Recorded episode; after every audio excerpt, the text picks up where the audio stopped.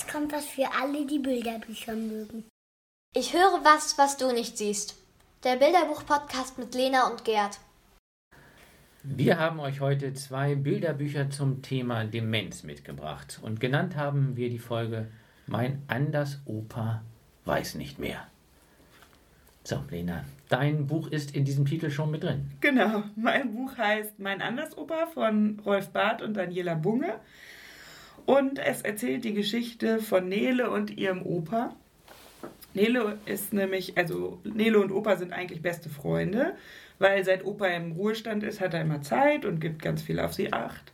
Und Neles Opa ist ein ganz feiner Herr. Er hatte mal ein weißes Hemd und einen Sakko und wenn er die Nachbarin trifft, dann lüpft er seinen Hut. Ähm, und Nele geht sehr gern mit ihrem Opa spazieren, sie angeln oder backen Kuchen. Und seit Oma gestorben ist vor zwei Jahren, besuchen sie sie auch regelmäßig auf dem Friedhof. Opa freut es nämlich, dass er eigentlich Nele dann hat, ähm, sodass er auch einen regelmäßigen Tagesablauf hat. Das macht ihn dann nicht so traurig, dass er immer an Oma denken muss. Eines Tages fahren Nele und ihre Mutter in den Sommerurlaub und damit Opa nicht so traurig ist, weil er wollte diesmal nicht mit, er war so ein bisschen kaputt, schicken sie in jedem zweiten Tag eine Postkarte.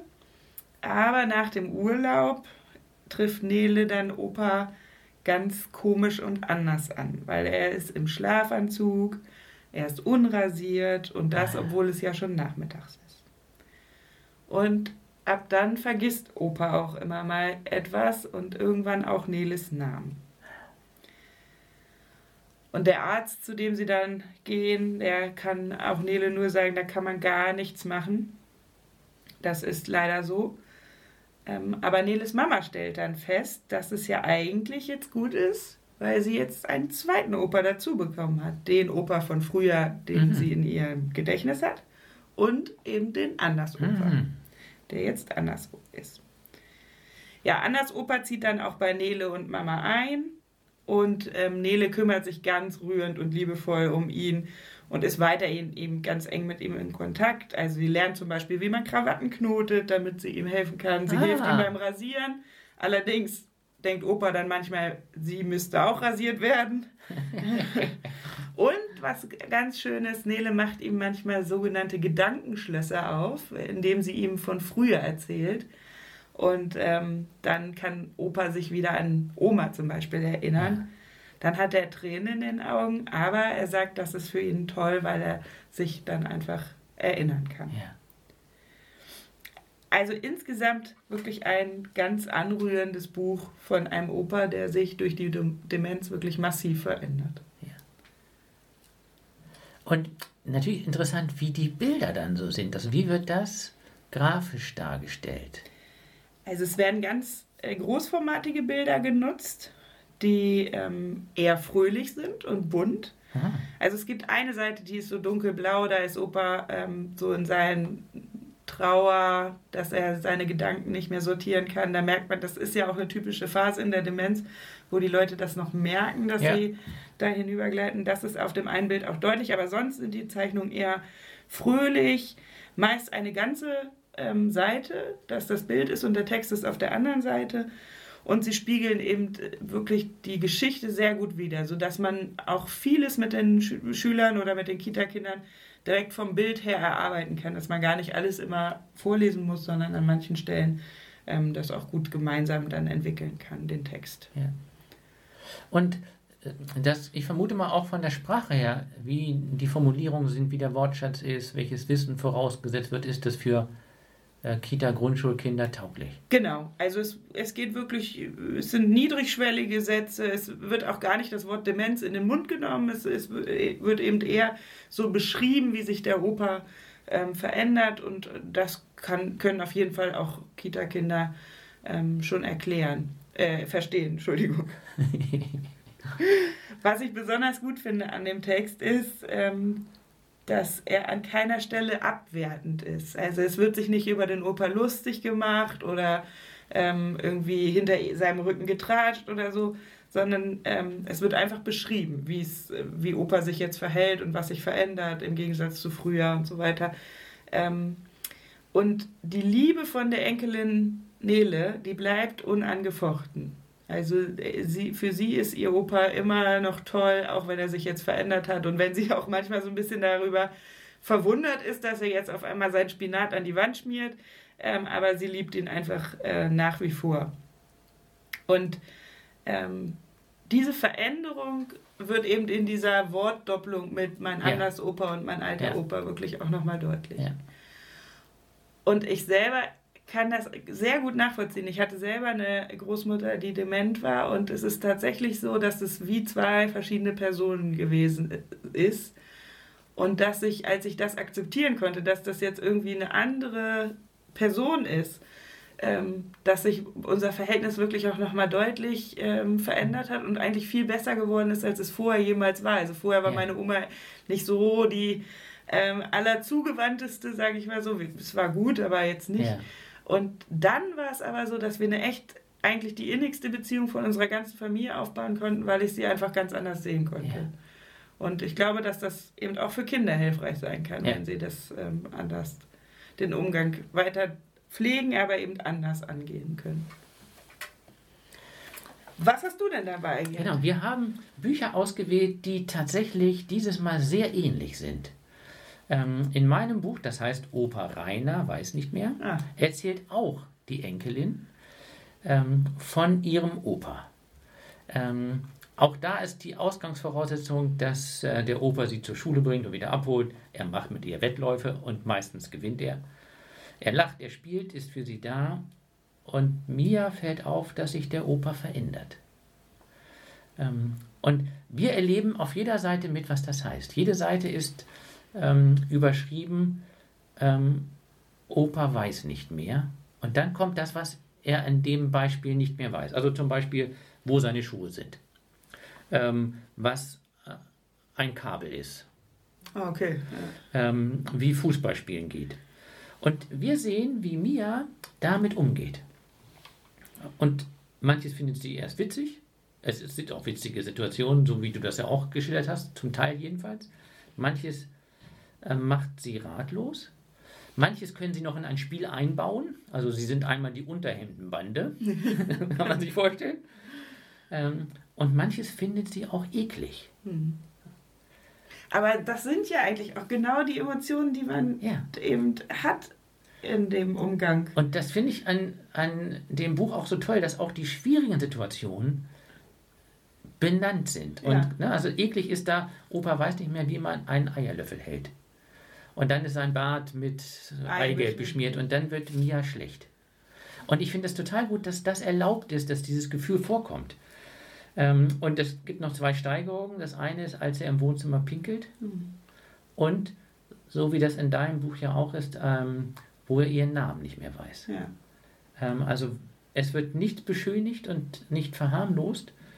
Ähm, und zugleich wird das durch die Art, wie es in den Bildern ist, aber auch mit, sagen wir mal, mit einer Selbstverständlichkeit und Leichtigkeit wiederum gut annehmbar. Also du musst dir Opa Rainer vorstellen, da ist er anders als der Anders Opa. Ähm, der war auch früher nicht so schick angezogen. Also hat so eine Pudelmütze auf, einen kleinen Stoppelbart, äh, ein kariertes Hemd, so Handwerker. Ähm, und als die Szene kommt, wo er im, im Wohnzimmer pinkelt, da sehen wir, dass er in einem Wald steht, obwohl er im Wohnzimmer ist. Das heißt, wir merken, er denkt, er ist im Wald an einem Baum und pinkelt da. Und nur Mia und ihr kleiner Bruder begreifen, was wirklich passiert. Und wir sehen an dem Bild, Opa begreift es gar nicht. Als er ähm, den Wasserkocher anstellen will und das Kabel ihm fremd ist, verwandelt sich das Kabel in, in eine Schlange. Also die, wie so eine Kabel, gefährliche Kabelwelt. Äh, Die Kinder wissen das und wir sehen durch das Bild, dass Opa in einer, der ist gefangen in dieser Vorstellung. Ähm, die Leichtigkeit, die dennoch da ist, kommt auch dadurch, dass es noch einen kleinen Bruder gibt, Paul, der ist wirklich noch klein und der kann die Dinge auch nicht, die Opa nicht kann. Das ist aber also, Das ist gut. ja, also als Opa seine Schuhe nicht findet, steht der kleine Paul in den Pumps von seiner Mama. Also und so sehen wir, dass dadurch bekommt es ähm, nochmal so ein, eine Möglichkeit, ähm, auch auszusteigen.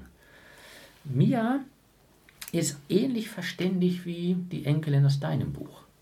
Das finde ich für die Geschichte toll und zugleich sind es sehr anspruchsvolle Charaktere. Hm. Ähm, denn Mia begreift, dass für Opa früher vorbei ist.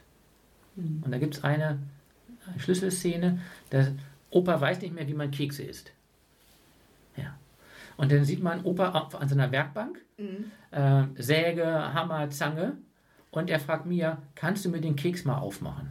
Ah, okay. So, und da ist Mia so verstört, äh, dass sie auch wütend ist, was, das mit, was mit Opa passiert. Hm. Nicht über Opa, sondern was, was er dann. Und er sagt, oh, bin ich dumm. Früher konnte ich das. So, und da merkt man auch die schwere Seite, die in deinem Buch ja auch aufscheint. Ja. Und das Tolle an dem Buch ist, dass wir bei Mia erleben, dass man damit umgehen kann. Ähm, de, denn Mia macht sich nicht über Opa lustig oder geht auch nicht weg, Ja. sondern ähm, sie sagt, niemand kann sowas von allein, du etwas ist schwierig. Also sie bleibt auf dieser Ebene und dann essen die mehrere Schokoladenkekse. Ja? Ähm, und wir sehen, wie Mia mit ihm in Kontakt bleibt. Und Ja. das Mitgefühl die das Wichtigste ist. Was wir in dem Buch nicht als Erklärung sehen, was wir aber durch andere Forschung wissen, dass die Gefühlsebene bleibt. Und das, was du von deiner Oma erzählst, ist im Grunde das, was Menschen brauchen, die dement sind, nämlich dass sie auf der Gefühlsebene merken, sie gehören dazu. Und so endet das Buch ganz offen. Wir sehen nämlich, wie ähm, Mia auf der Armlehne des Sessels sitzt, Opa im Sessel und sie sich gerade einen Keks teilen. Und so bleibt es offen, wie es weitergeht. Und zugleich aber ähm, trotz der Schwere mit, mit der Zuversicht. Jetzt hast du eben schon gesagt, beide Mädchen ähm, haben eine unheimlich hohe Sozialkompetenz ähm, oder ja, zeigen da wirklich ein vorbildhaftes Verhalten ja eigentlich. Das ist ja nicht bei allen Kindern so. Ähm, wie könnte man in der Kita oder Schule damit arbeiten? Ähm, das eine ist, ich finde es das gut, dass das so ist, ne? weil dann dadurch sehen wir und die Kinder ja auch, ah ja, wenn man das so macht, kann es gehen. Mhm. Ne? Also das, was an Selbstwirksamkeit da ist, was an alternativen Perspektivwechsel da ist, ist in den Kindern auch glaubhaft vermittelt. Ja, ich glaube, eine Sache ist wirklich, sich auf die Gefühlsebene zu begeben. Wie geht es mir, als sie sieht, wie der Opa äh, die Schuhe nicht mehr findet? Mhm. Ähm, und dann auch zu überlegen, wie könnte es wohl dem Opa gehen, wenn er nicht mehr weiß, wie man einen Keks isst. Mhm. Oder wenn er sagt, ich bin auch so dumm. Also das, man versucht mit den Kindern anhand der Bilder, wie fühlen die sich wohl, das zu versprachlichen. Ähm, und das Zweite, darauf hinzuweisen, was den dreien insgesamt gut tut. Ne? Das sehen wir ja auch an, den, an, Mhm. den, an, den, an der Körperhaltung, an dem sehen wir, wie es dem Opa und den Kindern geht, was ihnen gut tut und das zu verstärken. Interessant ist, dass dieses Buch keine Erklärung gibt, was Demenz ist und auch nicht so sehr auf die Zeit früher eingeht. Mhm. Das ist ja bei deinem Buch noch stärker. Und da können wir auch überlegen, wie kann man das früher, wie kann man das hineinholen? Mhm. Ja, also ob man Sachen von früher, Schatzkästchen Ja, zusammenstellt. das könnte man machen, genau. Da, in meinem ähm, Buch wird das ja als Gedankenschloss, wo einzelne Türen geöffnet werden können, Ja, schönes Bild. beschrieben. Und das ist, finde ich, ein schönes Bild, wo man Erinnerungen reinstecken kann in einzelne Türen des Schlosses. Eine Frage ist natürlich, würdest du das Buch einsetzen, weil du das in die Klasse oder in die Kita-Gruppe reingeben möchtest? Oder würdest du warten oder das einsetzen, wenn sich eine Situation ergibt, wo eines der Kinder davon betroffen ist? Also ich glaube eher, dass es ähm, eine Thematik ist, die ich einspielen würde, wenn ich wüsste, äh, da ist jemand betroffen. Dass ich jetzt einfach so reingeben würde, glaube ich eher nicht. Wobei es natürlich ein Potenzial bietet, über Gefühle ins Gespräch zu kommen, hast du ja eben schon gesagt. Oder auch ähm, im Religionsunterricht könnte man auch sagen, was passiert denn mit alten Menschen, die eben nicht bei ihren Familien wohnen können. Die kommen heu heutzutage ja in ähm, Einrichtungen und da könnte man äh, eben diakonisches Handeln in den Blick nehmen. Ja, Warum bietet die Kirche eigentlich so viele Einrichtungen eben äh, im Sinne der Nächstenliebe und so weiter, ähm, dass man da das mit den T Kindern thematisiert, aber das ist vielleicht jetzt auch ein bisschen konstruiert, das über das Buch zu machen. Ähm, Ja. Ich weiß es nicht. Also, Ich nehme ich nehm den Gedanken mal auf, wenn ich Ja. dich unterbrechen darf. Ähm, weil ich ja auch weiß, dass manche Kitas äh, regelmäßig in Seniorenheime gehen oder Kontakte Ja. herstellen. dann würde ich es natürlich Ähm, machen. und dann wären die beiden Bücher zum Beispiel gute Bücher auch zur Vorbereitung für Besuch oder zur Nachbereitung von Ja. Besuchen, wenn die Kinder ja sowohl fitte Seniorinnen, Senioren erleben, wie auch ähm, Senioren, die unter Demenz leiden und durch diese beiden Bücher nochmal Zugänge bekommen und nochmal das nachvollziehen können, was sie erlebt haben. Genau. Ja, und ich finde, es ist auch einfach eine Empfehlung für den privaten Bereich, wenn Oh man ja. in der Familie Ja. ähm, merkt, dass die Großeltern oder Urgroßeltern eben dement werden, dann ähm, gibt es da eine, eine gute äh, Literatur, auf die man zurückgreifen kann. Du hast noch ein drittes Buch sogar mitgebracht. Genau, und das äh, erwähnen wir nur kurz, weil das genau an deinen Gedanken jetzt anschließt. Das Buch heißt Mia besucht Frau Turboschnecke von Martina Pliet. Martina Pliet ist ähm, Pastorin, Seelsorgerin, die auch in ein Altenheim geht, wo sie mit Demenzkranken zu tun hat und hat darüber ein Kinderbilderbuch geschrieben. Und dieses Bilderbuch bietet noch mehr Erklärungen in der Erzählung als in unseren beiden Bilderbüchern. Ähm, es ist auch sehr viel mehr Text, von daher würde ich es auch wirklich eher für Familien empfehlen, wo ähm, einer der Großeltern möglicherweise dement ist. Denn in, in dieser Erzählung werden sowohl die Fähigkeiten von Demenzkranken wie auch der Umgang mit ihnen sehr gut beschrieben. Und am Ende gibt es so ein kleines Begleitheftchen, wo auch überlegt wird, wie kann man in der Familie dieses Bilderbuch dann einsetzen, besprechen und daran weiterarbeiten. Ah, ja, okay. Also auch nochmal ein Tipp für den familiären Gebrauch. Das waren unsere Bücher heute. Einmal mein Andersoper. Einmal Opa Rainer weiß nicht mehr von Kirsten John und Katja Gehrmann. Und mir besucht Frau Turboschnecke von Martina Pliet. Wie immer findet ihr die Angaben unter www.rpi-locum.de. Tschüss, bis zum nächsten Mal.